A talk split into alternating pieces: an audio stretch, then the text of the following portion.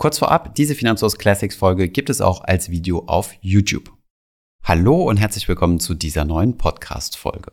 Uns haben in den letzten Wochen einige Fragen aus der Community erreicht von Menschen, die von uns wissen wollten, ob man denn in Zukunft jetzt wieder mehr Steuern auf seine ETFs bezahlen muss.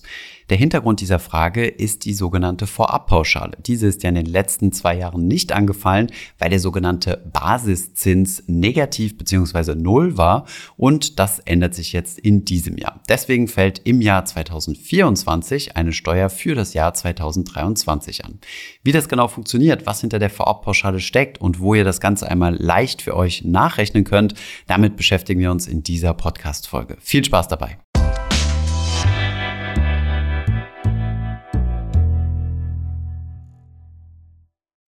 Bevor es weitergeht mit der Folge, noch ein Hinweis in eigener Sache. Du möchtest die Höhe und die Entwicklung deines Gesamtvermögens im Blick behalten, dann schau dir doch mal unser neues Tool, den Finanzfluss Copilot an. Der ist nämlich dann sehr wahrscheinlich genau das Richtige für dich.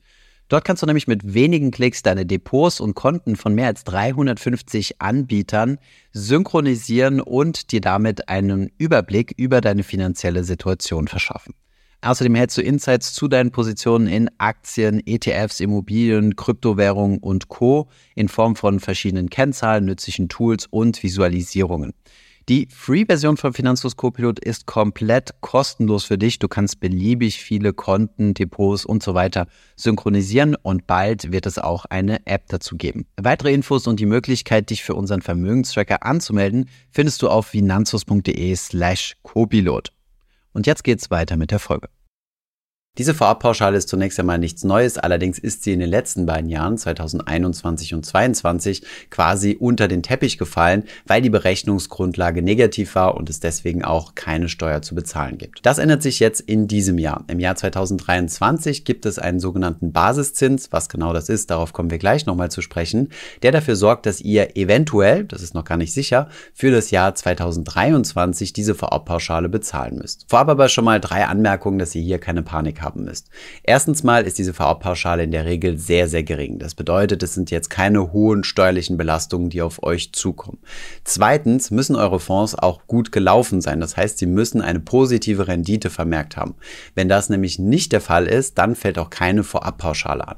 Und drittens, diese steuerliche Belastung fällt nicht dieses Jahr an, sondern erst Anfang nächsten Jahres, also Anfang 2024 für das vorhergehende Jahr, also für das Jahr 2023. Wie das Börsenjahr 2023 gelaufen ist, das wissen wir natürlich immer erst am Ende des Jahres. Deswegen kann diese Steuer auch erst im nächsten Jahr anfallen. Also zunächst einmal No Panic. Und hinzu kommt, dass sich übrigens auch euer Depotanbieter um alles kümmert. Das heißt, ihr müsst hier keine separate Steuererklärung oder solche Dinge machen, sondern euer Broker informiert euch darüber, wie hoch die Vorabpauschale sein wird. Steigen wir direkt einmal ein und gucken uns an, was diese Vorabpauschale überhaupt ist. Sie geht aus dem Investmentsteuergesetz aus dem Jahr 2018 hervor. In diesem Jahr haben sich einige gesetzliche Bestimmungen für die Besteuerung von Kapitalerträgen, insbesondere von Fonds, geändert. Vereinfacht gesprochen soll die Vorabpauschale ausschüttende und tesorierende ETFs steuerlich ähnlich stellen. Wir erinnern uns, ausschüttende ETFs oder Fonds sind diejenigen, die Dividenden von den in ihnen enthaltenen Aktien erhalten und diese dann an ihre Investoren ausschütten. Bei tesorierenden ETFs ist es so, dass die Dividenden, die sie einnehmen, gleich im Fonds drin bleiben und wieder reinvestiert werden. Tesorierende Fonds hatten in der Vergangenheit den großen Vorteil, dass sie einen sogenannten Steuerstundungseffekt hatten. Denn erst wenn ihr eure tesorierenden ETFs oder Fonds verkauft habt, dann ist Steuer angefallen. Wohingegen bei den Ausschüttenden jedes Jahr Steuer angefallen ist, nämlich immer dann, wenn die Ausschüttungen kamen. Dadurch hat das Finanzamt bei den Ausschüttenden regelmäßige Steuerzahlungen gesehen und bei den Tesorierenden dann teilweise über Jahrzehnte hinweg keine. Um das Ganze jetzt ein bisschen gleichzustellen, ist es zur Vorabpauschale gekommen. Das ist so eine Art Mindestbesteuerung, die sowohl tesaurierende als auch ausschüttende ETFs betrifft. Kleiner Hinweis an dieser Stelle nochmal, der Steuerstundungseffekt von tesaurierenden ETFs ist damit noch nicht komplett ausgehebelt. Insgesamt ist die steuerliche Belastung in der Regel doch nochmal geringer als bei ausschüttenden. Aber dazu später mehr. Schauen wir uns mal an, wie diese Vorabpauschale denn funktioniert. Wenn eure ETFs oder Fonds eine positive Wertentwicklung gemacht haben, und das ist die Bedingung, dass überhaupt eine Vorabpauschale anfällt, dann wird gerechnet. Zur Berechnung dieser Mindestbesteuerung, also dieser Vorabpauschale, wird ein sogenannter Basiszins herangezogen. Dieser wird von der Bundesbank berechnet und vom Bundesfinanzministerium einmal im Jahr veröffentlicht. In den vergangenen beiden Jahren 2021 und 2022 war dieser Basiszins negativ gewesen, aber da ihr ja keine negative Steuer bezahlen müsst, ist also quasi die Steuer komplett entfallen und es gab keine Vorabpauschale. Da im letzten Jahr aber das Zinsniveau gestiegen ist, ist auch dieser Basiszins angestiegen und zwar für das Jahr 2023 liegt er bei 2,55 Prozent. Wie man jetzt genau damit rechnet, dazu kommen wir gleich. Wichtig ist nur zu verstehen, dass diese Steuer erst im nächsten Jahr anfällt. Also für das Jahr 2023 müsst ihr die Steuer erst im Jahr 2024 bezahlen. Und ein weiterer wichtiger Hinweis, diese Vorabpauschale könnt ihr auch mit eurem Freistellungsauftrag verrechnen. Wenn ihr also noch einen aktiven Freistellungsauftrag bei eurem Broker habt und es fällt für euch Vorabpauschale an, dann wird das miteinander verrechnet. Dann wird also die Vorabpauschale von eurem Freistellungsauftrag quasi abgezogen. Aus diesem Grund macht es natürlich Sinn, am Ende des Jahres 2023 einmal kurz mithilfe unseres Rechners durchzurechnen, wie viel Vorabpauschale ihr denn möglicherweise schuldet, um dann Anfang 2024 euren Freistellungsauftrag Freistellungsauftrag anzupassen. Dazu aber gleich nochmal mehr im Detail. Schauen wir uns jetzt einmal an, wie diese Vorabpauschale in ungefähr sieben Schritten berechnet wird. Zunächst einmal gibt das Bundesfinanzministerium bekannt, wie hoch der Basiszins ist. Dann wird geschaut, ob eure ETFs denn im Plus sind. Das bedeutet, ob sie im Jahr 2023 eine positive Rendite vermerkt haben. Wenn sie keine positive Rendite vermerkt haben, also im Wert gefallen sind, fällt auch keine Vorabpauschale an und damit ist das Thema vom Tisch. Ist die Rendite positiv, dann wird dieser Basiszins auf euren Investitionsbetrag angerechnet. Habt ihr beispielsweise 30.000 Euro investiert, dann werden die mit dem Basiszins, also für das Jahr 2023, mit 2,55 Prozent multipliziert. Somit kommen wir dann auf einen Wert von 765 Euro und der wird dann mal 0,7 genommen. Das ist so ein fester Faktor in der Berechnungsformel. Und wir kommen dann damit auf eine Vorpauschale von 535,5 Euro. Dieser Vorabpauschale wird aber noch der Wertzuwachs eurer ETFs gegenübergestellt. Sind also beispielsweise eure 30.000 Euro auf 30.500 Euro gewachsen, sind diese 500 Euro Gewinnzuwachs weniger als die 535,5 Euro, die wir eben errechnet haben. Fairerweise nimmt das Finanzamt hier den kleineren der beiden Werte, um weiterzurechnen. In diesem Fall also 500 Euro und nicht die aufgrund des Basiszins berechnete Vorabpauschale. Eure Steuerbasis wären in diesem Beispiel also die 500 Euro. Wenn es sich hierbei um einen thesaurierenden Aktien-ETF handelt, habt ihr hier nochmal 30% Teilfreistellungsquote. Das haben wir immer, wenn wir in ETFs investieren.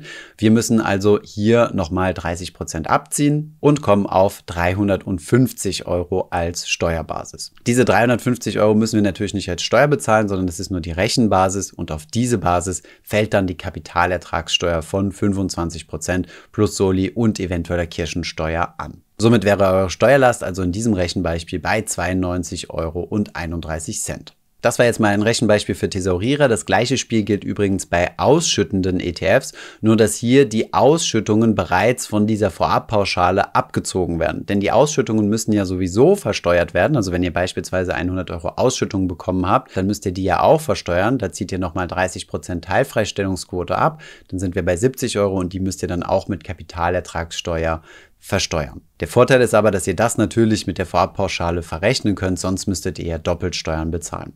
Aber um euch das Ganze mal etwas einfacher und praxisnäher zu machen, haben wir euch vor einigen Jahren bereits einen Rechner dafür gebaut, den Vorabpauschalenrechner. Hier könnt ihr eure eigenen Werte eintragen und einmal für euch überschlagen, wie viel Steuer denn anfallen könnte. Hier könnt ihr nochmal die Werte eingeben, die wir eben durchgerechnet haben. Also aus 30.000 Euro wurden 30.500 Euro. Es gab keine Ausschüttung. Es handelt sich um einen Aktien-ETF und die Vorabpauschale, die berechnet werden soll, ist für das Jahr 2023. Ihr könnt das Ganze auch mal für andere Jahre durchrechnen, aber zum Beispiel im Jahr 2022 und 2021 werdet ihr sehen, fällt keine Vorabpauschale an. Klicken wir einmal hier auf Berechnen, sehen wir auch genau, wie sich die Rechnung zusammensetzt. Der Basisertrag, der hier berechnet wird, das ist wie gesagt dieser Basiszins von 2,55 Prozent auf die 30.000 Euro, die wir initial angelegt haben. Und diese 535,50 Euro werden verglichen mit dem Wertzuwachs von 500 Euro. Der kleinere der beiden Werte wird genommen, also beträgt die Vorabpauschale 500 Euro. Ausschüttungen gab es keine, dann wird noch die Teilfreistellungsquote berücksichtigt und somit kommen wir auf 3 350 Euro, die die Steuerbasis sind. Auf diese Steuerbasis bezahlt ihr dann Kapitalertragssteuer und das sind die eben vorgerechneten 92,31 Euro. Stellen wir uns jetzt mal vor, dass es sich hierbei um einen ausschüttenden ETF handelt, der beispielsweise zusätzlich noch 200 Euro Ausschüttungen erwirtschaftet hat.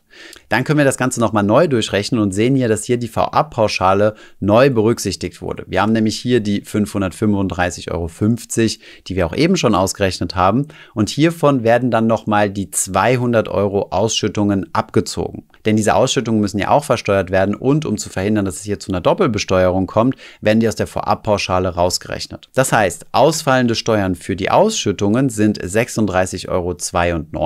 Also die 200 Euro Erträge minus 30 Prozent Teilfreistellung sind wir bei 140 Euro und diese wird dann mit dem Kapitalertragssteuersatz multipliziert. Dieselbe Rechnung geht dann auch nochmal für die Vorabpauschale. Die Vorabpauschale beträgt dann 61,94 Euro. Das heißt, wir kommen auf eine Gesamtsteuerbelastung von 98,87 Euro.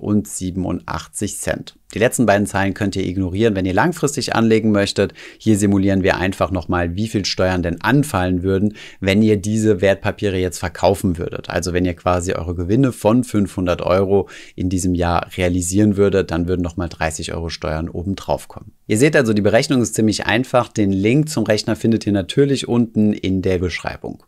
Am Ende des Jahres solltet ihr euch ein kleines To-Do machen, um genau einmal auszurechnen, wie viel Vorabpauschale anfällt. Und dann könnt ihr entsprechend euren Freistellungsauftrag von jetzt 1000 Euro pro Jahr anpassen und schauen, dass hier die Vorabpauschale mit abgedeckt wird.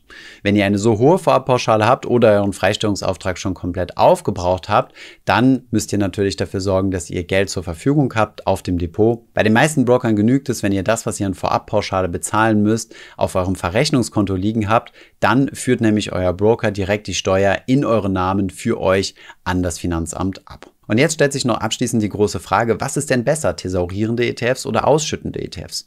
In der Vergangenheit, also vor der Investmentsteuerreform, war es ja immer so gewesen, dass man eher zu thesaurierenden ETFs gegriffen hat, denn die hatten ja diesen angenehmen Steuerstundungseffekt. Dieser sollte aber jetzt durch diese Investmentsteuerreform ausgeglichen werden. Aber ist dem so? Die beste Kombination ist, wenn ihr einen Teil eures Vermögens in ausschüttende ETFs investiert.